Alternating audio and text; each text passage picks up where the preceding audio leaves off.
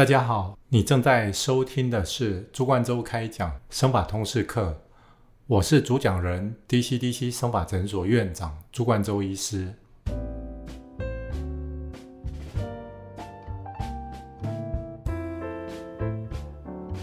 那欢迎我们诊所的两位医师方孝悌医师以及董泽胜医师。大家好，我是 DCDC 生法诊所方孝第医师。大家好，我是 DCDC 生法诊所的董泽胜医师。我们三个都有做过植发手术。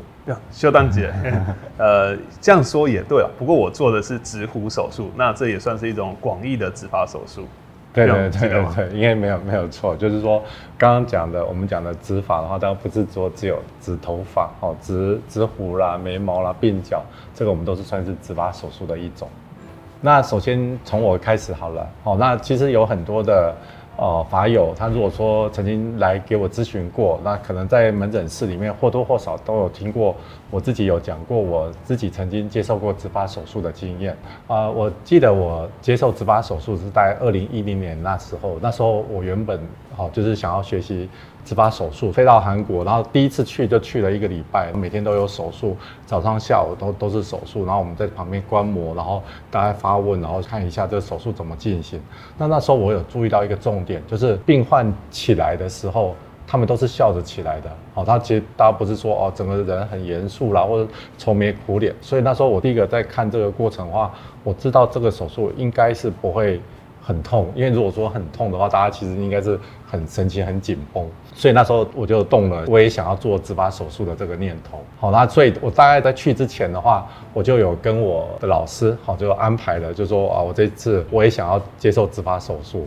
大概我那时候的心情是想说，自己如果说曾经接受过植发手术的话，我们可以了解病人躺在啊这个手术床上的心情，那我也可以知道一下这个手术的流程，然后过程里面哪个地方是比较痛的，哪个地方是比较不痛的，然后术后的照顾是怎样子。我们那时候把这些麻醉的方式啦，自己有了体验的话，我们之后再跟病人形容的时候，可以形容得更透彻一点。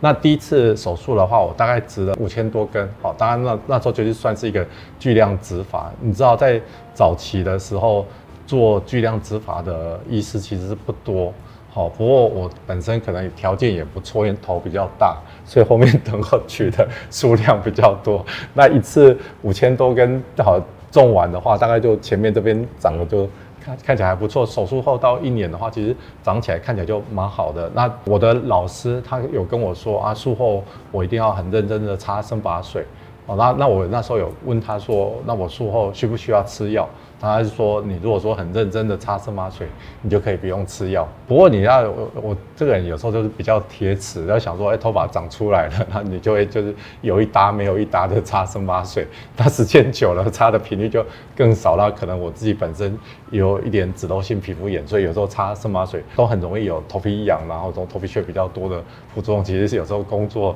头皮痒、头皮屑比较多，其实真的是还蛮尴尬的。好，不过不幸的事情就真的发生了。那 到过了四年之后，哦，就旁边有人发现头顶这个地方慢慢又塌了。那这个部分就呼应了我平常在门诊室里面跟病人讲，就说，你如果说你种的头发都一直都在，可是你原生的头发你没有让它维持住的话，那你原生头发它慢慢一直在后退，那你种的头发跟原生的头发中间它就会有一个断层，就脱节了。所以那时候我在想说怎么办？那那我也不能说是这样子啊，因为这样子其实还蛮丑，就是前面头发还在，然后中间有一个断层，然后后面头发又是自己的。那我也担心说，不知道说这样子放着不管，然后过了几年之后，会不会在这个脱节越来越远？所以我第二次手术，我就是在台湾做的植发手术。那我那时候是接受的是植发机器人的手术啊，因为那时候我们已经把 Arts 机器人啊引进到台湾，然后那时候。想说啊，第一次都已经动了刀，因为我第一次做的是 FUT 的植发手术。那想说第二次，那我们也来体验看看，那做 FUE 就是做 ART 机器人的植发手术，那到底是怎么一回事？当然术后哦，不用拆线啊什么那些，其实呃过程当然是就轻松很多。那那我自己的个性，其实我我其实都是平常都是很忙，所以。躺到手术床上，我我甚至在打麻药趴着的时候就可以睡着了，所以我觉得整个手术过程其实是很舒适的。那第二次手术完之后，哎，前面后面终于把它接起来了。然后后面的话就陆陆续续又吃了大概四五年的时间。好，然后当别人担心的哦柔配的一些副作用，当然我很幸运啦，我自己觉得是没有那一方面的副作用。他病人都会问一个问题，就是说啊你柔配要吃多久？那我们都会跟他说啊你要吃到更年期左右。那为什么想说吃到更年期左右呢？因为大家知道雄性脱发是跟体内的基因呢，跟你的荷尔蒙是有关系。那你当然没有这基因，你就不会掉发。可是我有这个基因。那另外一个就是，我如果说我体内的雄性荷尔蒙它降低到某一个程度之后，它其实落发问题也慢慢就会缓解下来。所以我在去年我那时候想说，哎，我应该是快要进入到更年期了。那我们也尝试看看把这个药减量停止。所以我从一月一号开始，我改成两天吃一次。过了三四个月之后，哎，发现。头发好像没有什么改变，那我后来又下一次的下一个阶段，我改成一个礼拜吃二四六，然后又过了三个月之后，哎，发现头发也维持的还不错，所以那时候在下一个阶段，我改成一个礼拜吃礼拜三跟礼拜天，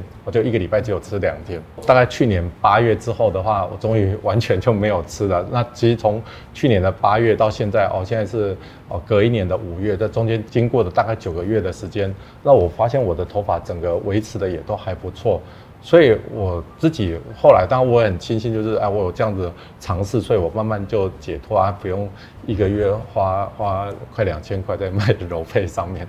那这个大概就是我自己个人的经验。接下来请方医师分享一下。我记得方医师是早很蛮早期就接受这样子植发手术的，对。然后我们请他来发表一下他的心得。大家好，我是方少迪医师。哎，今天。把自己的照顾头发的整个历程跟大家分享一下。处理过这么多发友的经验里面，哎，发现我还算是警觉性非常高的病人。十年前我就发现我的头发在掉，所以在加入 DCDC 执法团队的时候，我就开始吃口服药、生发水，我就在用。哎，认识朱医师以后，后来哎发现，哎，朱医师我们要开始做我们的，哎，建立我们的。执法的团队，然后就非常有兴趣，就完了，好像在海上遇到一个救生艇一样，觉得哎，这条船我一定要搭上，为了我自己，所以后来我就开始进入一哎加入这个团队，然后哎看到院长做了那么多成功的案例以后，哎，我觉得我是不是也应该也要指一指？除了吃药以外，我就开始接受朱医师帮我做的执法手术，但是当自己在这个手术台上的时候。当然是安心的，因为我们也知道这是没有什么问题。但是这一他上手术了，虽然是不紧张，但是那也是一个震撼的一个体验。但是这个震撼的体验还好，我们我这边吐槽一下，其其实方医师躺上床的时候，因为因为我认识方医师很久了，你知道，因为我们我们之前早期从打电波，有时候一天打好几个病人，然后其实那那电波打很痛，所以那时候我。早期我们都是方医师在帮我做这个麻醉，然后方医师躺上植发手术的床上，我还没有看过方医师这么严肃的表情的。每个人其实都一样啦，就是我自己躺上去，其实我我也是严肃，就是说你可能要到整个结束你才笑得出来。对，因为旁边有人照顾你，然后有人在细心的跟你安抚，然后细心的问你的，哎有没有。要要不要盖棉被啊？要不要怎样？要不要怎样？你觉得，哎，就整个放松了下来。所以，就前面几分钟会有惊悚的感觉，以后呢，后面就慢慢慢慢的，你就整个放松了。所以我说，手术的，哎，医生的体验如何应用在实际的对客人服务中，如何转换成我们的服务里面？哎，这个可能真的是要有。做过植发手术的人才能够提理解出来的，然后能够提供的。第二个阶段就是开始掉头发，植完以后你非常在乎你的头发到底有没有长出来，所以你可能每一天都会照一下镜子，照一下镜子，你发现怎么会 越来越白？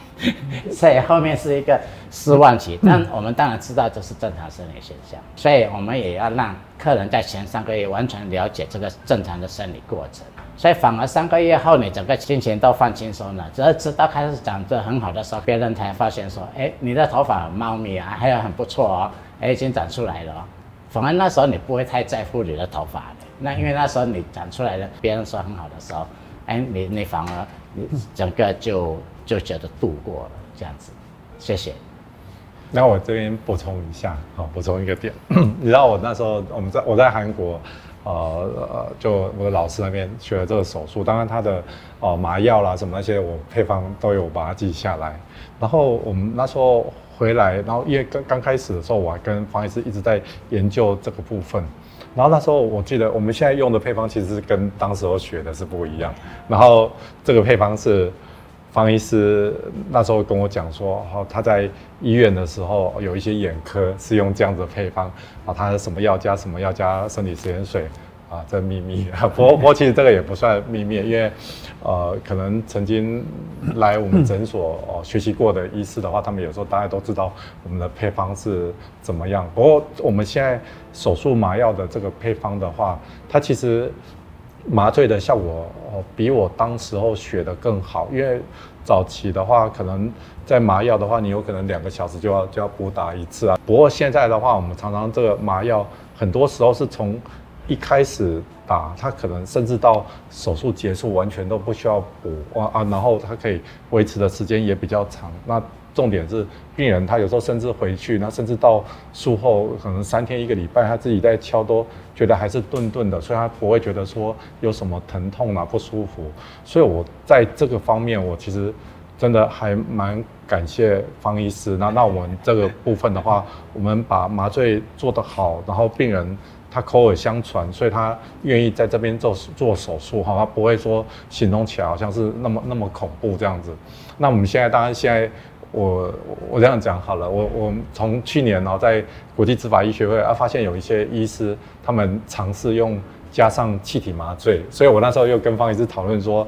诶，我们像有些病人他比较怕痛啊，你跟他即使跟他解释说这个手术其实是不会那么痛，可是病人就是说。你 就给我一拳打昏好了，你知道吗？那那我们想办法让哦，在病人让他在最比较疼痛，就是你这个打针的这疼疼痛，我们如何如果说能够让他连打针的疼痛都没有的话，当然病人的舒适感会更好。所以我们跟他讨论过之后，我们又引进了哦加上气体的麻醉。那那其实方医师，我觉得他是一个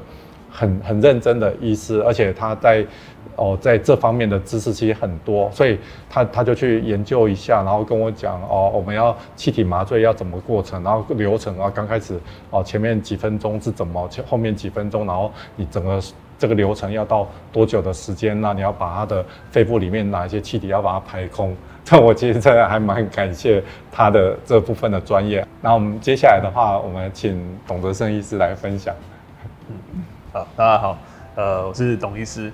那跟刚院长跟方医师的话，其实已经把整个包含身为病人端跟医师端的体验都阐述的很详细了。那我自己的心路历程跟他们比较不一样，是因为我个人是没有什么头发的问题，这个是幸运的点。但是相反的是，我就是呃唇上没有几根毛，那这个一直以前是梦想的一个造型。所以很好玩的事情是，其实我在很早期，大概应该算我们还在医学院的时期，那时候我就去，因为我们都是高雄人。那院长当初在高雄也有诊所，那就是那时候就去找他拜访过跟咨询这样子。那这件事情就在我心里埋下种子就很久了。那直到说之后毕业了，当上医师，然后也算出社会，然后呃也算是有人呃认识的朋友给院长执行过手术，那所以找上院长。那因缘机会之下，就觉得先做了这个手术，那也有这机会荣幸进来这个诊所服务。那所以这个这个植虎啊，或是当然之后衍生到植法这些手术的话，有点算是我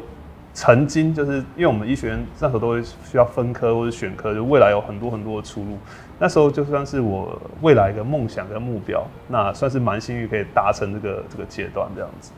那我自己的话讲实在话，对于医疗的本业。的兴趣有时候可能没有那么深，所以我那时候在呃念书，就是医学院的实习，还有叛逃过，那时候跑去考艺术学院这样子，然后考台医大，所以本来其实已经想要往那些路去发展了，那只是众多原因之下，所以就就回来走到这个本业。那我现在很开心的事情是，其实，在做这个东西，我觉得对于艺术也是一个一个创造啊，因为我们其实是。呃，体会过之后，然后你要把这个东西如何的做得更精致、更好，那这种种的面向，其实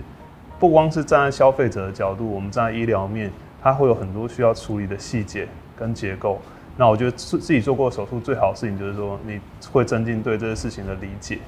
啊。那我觉得这些都会帮助我们对于手术整个技术的一个提升。所以也很感谢院长，呃，就帮我们执行手术，然后也领进我们进入这个行业。那我自己对于说，呃，院长还有像方医师，在这个领域上，哦，除了我们已经建立好了一个很不错的模型跟典范之外，就大家还是一直在往上的。精进啊，有各自的专业，像我跟方医师也在麻醉上面学习了很多。那院长他也会一直开发各式各样的新玩意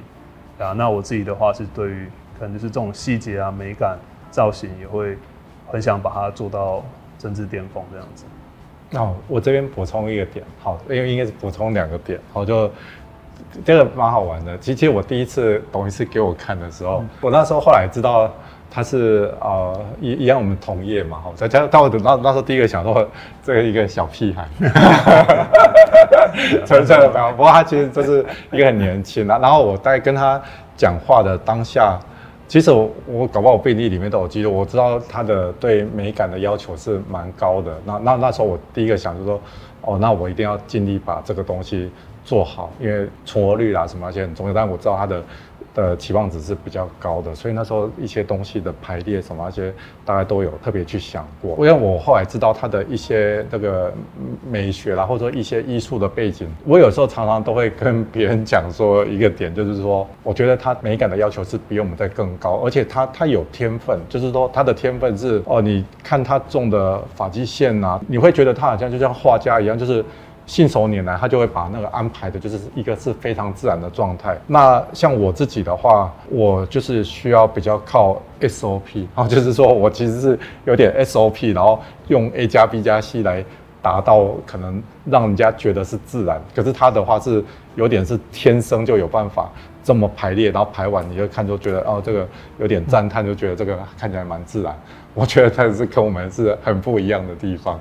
谢谢谢院长赞美。那呃，我就记得，因为院长以前我们刚刚开始在学习的时候，他讲过一个话，就说不规则的不规则。啊，这个话其实对我的印象很深。那真的是做过了好几台呃百台千台手术之后，就对这东西越来越有理解。像我最近看到一个呃建筑学的名词，它叫解构，就是 disconstruction。那我觉得这个东西跟我们在做指法也有点相像，就是一般的话，大家都会有个刻板的东西去去速成，比如个大楼，它就是应该要怎么盖，结构就是怎么样方正的。那他们现在可能也会把很多元素给拆解出来，就是有点打破原本的框架。那我觉得确实跟我们很像的点，就是说你正是要拿这些素材，因为每个人的都不一样嘛，那他喜欢的也不一样，然后看去综合怎么能创造出一个最适合他或是最漂亮的东西出来。那我们现在大概是另外一个层次，就是我如果说追求存活率的部分有达到一个程度的话，我们希望就是用我们的方式，用我们的排列，就让它排到你想要的样子。嗯嗯。好，对，所以所以有时候，有时候我在看一些别人的作品，我会觉得，哎，